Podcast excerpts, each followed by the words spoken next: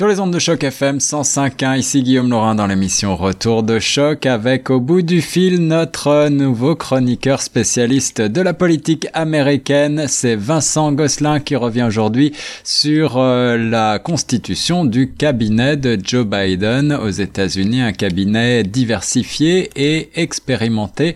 Bonjour, bonjour euh, Vincent. Bonjour Monsieur Laurin. Vincent, l'administration euh, des services généraux reconnaît officiellement la victoire de Joe Biden et euh, la transition finalement peut euh, débuter malgré les réticences toujours de Donald Trump. Est-ce que vous pouvez revenir sur ces derniers rebondissements? Absolument. Donc, la transition présidentielle peut officiellement débuter. L'administration des services généraux, comme je vous l'avais expliqué la semaine dernière, il s'agit de l'agence du gouvernement fédéral américain, donc l'équivalent de ministère ici, qui est entre autres en charge de donner le feu vert à la transition, ce qui a été fait lundi soir. Donc, l'administratrice à la tête de cette agence-là s'appelle Emily Murphy, et puis c'est dans une lettre envoyée au président désigné Joe Biden, euh, qui, elle, lui, a conféré les ressources de transition qui sont à sa disposition, soit un budget, des bureaux, mais le plus important, Joe Biden aura maintenant accès à des séances d'informations classifiées, normalement réservées uniquement au président, sauf évidemment en période de transition présidentielle où le président désigné reçoit également ces informations essentielles à la sécurité et au bon fonctionnement du pays. Donc cette fonctionnaire-là a été nommée par Donald Trump en 2017. Il y a eu certaines spéculations dans les médias qui circulaient comme quoi il lui aurait été fidèle en ne déclenchant pas le processus officiel de transition. Mhm. Mais dans les faits, c'était une question de temps parce que l'administration des services généraux allait transférer les fonds d'une manière ou d'une autre et d'un jour à l'autre. Alors, on savait que ça allait venir, on savait que le moment allait se pointer euh, d'un jour à l'autre, d'autant plus que Mme Murphy semble davantage avoir attendu certaines étapes du processus électoral afin de s'assurer de la certitude des résultats, notamment avec un président sortant qui crie à la fraude. Donc, entre autres, la certification des résultats des États a permis à l'agence euh, d'enclencher le processus avec plus de légitimité dans le camp républicain, donc sans controverse.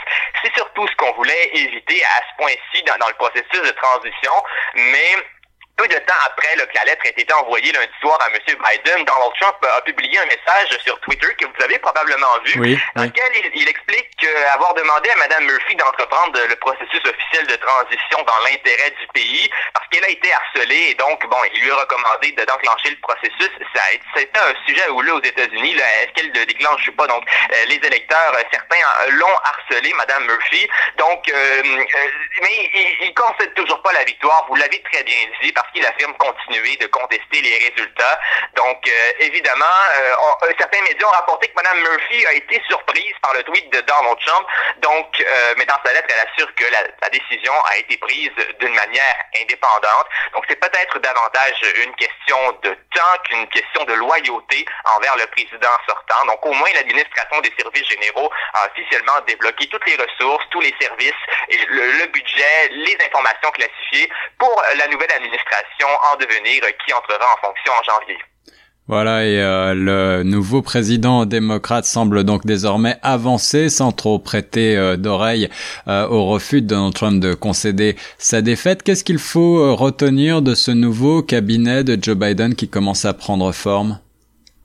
Oui, il commence à prendre forme. Donc, on voit quelques nominations par-ci, par-là. Donc, les nominations arrivent au compte-gouttes. Ce n'est pas encore terminé, mais euh, de, de, gros morceaux ont été annoncés cette semaine. Mardi, il a fait une conférence de presse dans laquelle il a annoncé la nomination d'Anthony Blinken au poste de secrétaire d'État. Bon, c'est toujours évidemment une nomination qu'on attend avec beaucoup d'attention euh, parce que c'est l'équivalent du ministre des, des, Affaires étrangères, le chef de la diplomatie américaine. C'est le ministre avec lequel on va avoir davantage à, travailler euh, en tant que Canadien.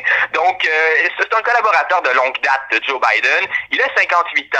Euh, il a été conseiller à la sécurité nationale du vice-président Biden et numéro 2 du département d'État sous l'administration de Barack Obama. Donc, c'est pas du tout un nouveau venu en diplomatie internationale. du côté des affaires étrangères, il y a probablement un retour à prévoir dans l'Organisation mondiale de la santé. On se rappelle que Donald Trump l'a quitté pendant la pandémie. Euh, retour également dans l'accord de Paris et dans l'accord sur le nucléaire iranien. Probablement une priorité pour le nouveau secrétaire euh, d'État qui va prôner le retour du multilatéralisme américain. Et d'ailleurs, fait euh, intéressant à noter, M. Blinken parle un français impeccable parce qu'il a habité et étudié à Paris dans sa jeunesse. Donc, il parle un, français parfait, très intéressant pour nous aussi en tant que francophones au pays. Donc, on va pouvoir parler euh, au secrétaire d'État américain, nos dirigeants vont pouvoir lui parler euh, en français euh, s'il le désire. Joe Biden a aussi annoncé d'autres positions clés.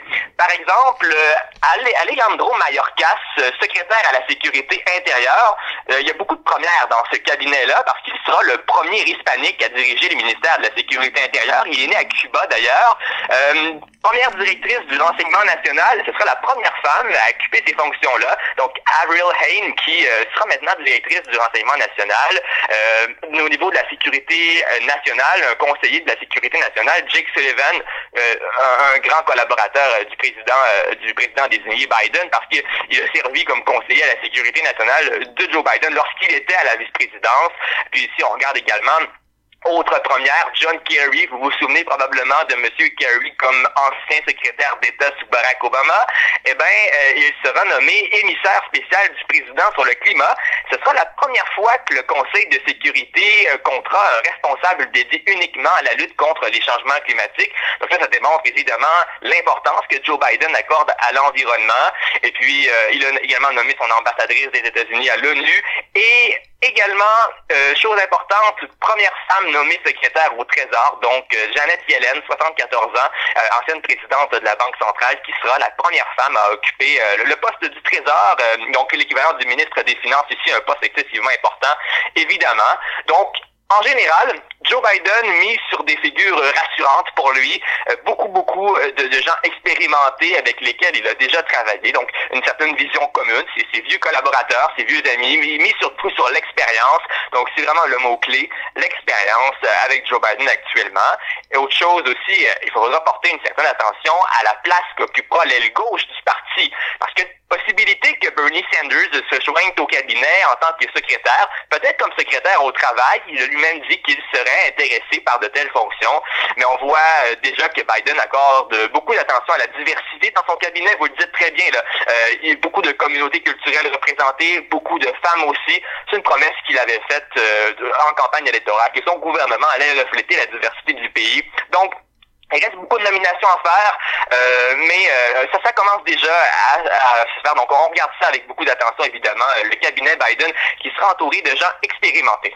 Voilà, l'expérience comme euh, mot-clé avec des personnalités euh, qui ont euh, pour certaines déjà servi aux côtés de Joe Biden sous Barack Obama, également une place faite à la diversité, vous l'avez bien souligné, avec des virages qui semblent s'amorcer, notamment sur la question du climat. pour ce qui est des résultats de l'élection, Vincent, les États certifient maintenant les résultats de l'élection? Oui, absolument. Plus de trois semaines après le scrutin, les États certifient et annoncent leurs résultats officiels. Donc, on a vu récemment la Géorgie, la Pennsylvanie, le Nevada, le Michigan qui ont certifié leur vote pour Biden, donc qui remportent vraiment ces États-là sans aucun doute. La Caroline du Nord, même chose pour du côté de Donald Trump qui remporte bien l'État. Donc, c'est un processus qui est bien amorcé. Plusieurs États ont déjà annoncé leurs résultats officiels, mais ça se fait, c'est toujours un processus qui se fait euh, quelques temps après le scrutin. Donc, il n'y a rien d'anormal là-dedans.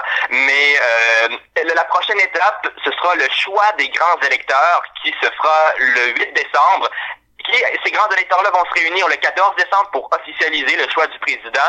Et puis finalement, euh, le vote du collège électoral sera certifié par le Congrès le 6 janvier. Et évidemment, c'est sans oublier le deuxième tour des élections sénatoriales en Géorgie le 5 janvier. Euh, c'est important cette date-là parce que c'est là où va se décider la majorité au Sénat.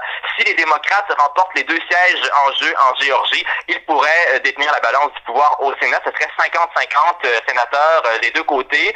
donc la, vice-présidente Kamala Harris trancherait du côté des démocrates en cas de, de bris d'égalité. Mais si les républicains ont un des deux sièges, ben, ils conservent leur majorité au Sénat. Donc, deux courses, euh, deux deuxième tours euh, en Géorgie, 5 janvier. Et évidemment, l'action de grâce américaine demain, date toujours importante. Merci beaucoup Vincent Gosselin sur les ondes de choc FM 105.1 pour la chronique politique américaine du jour. À très bientôt Vincent. À très bientôt. Au revoir.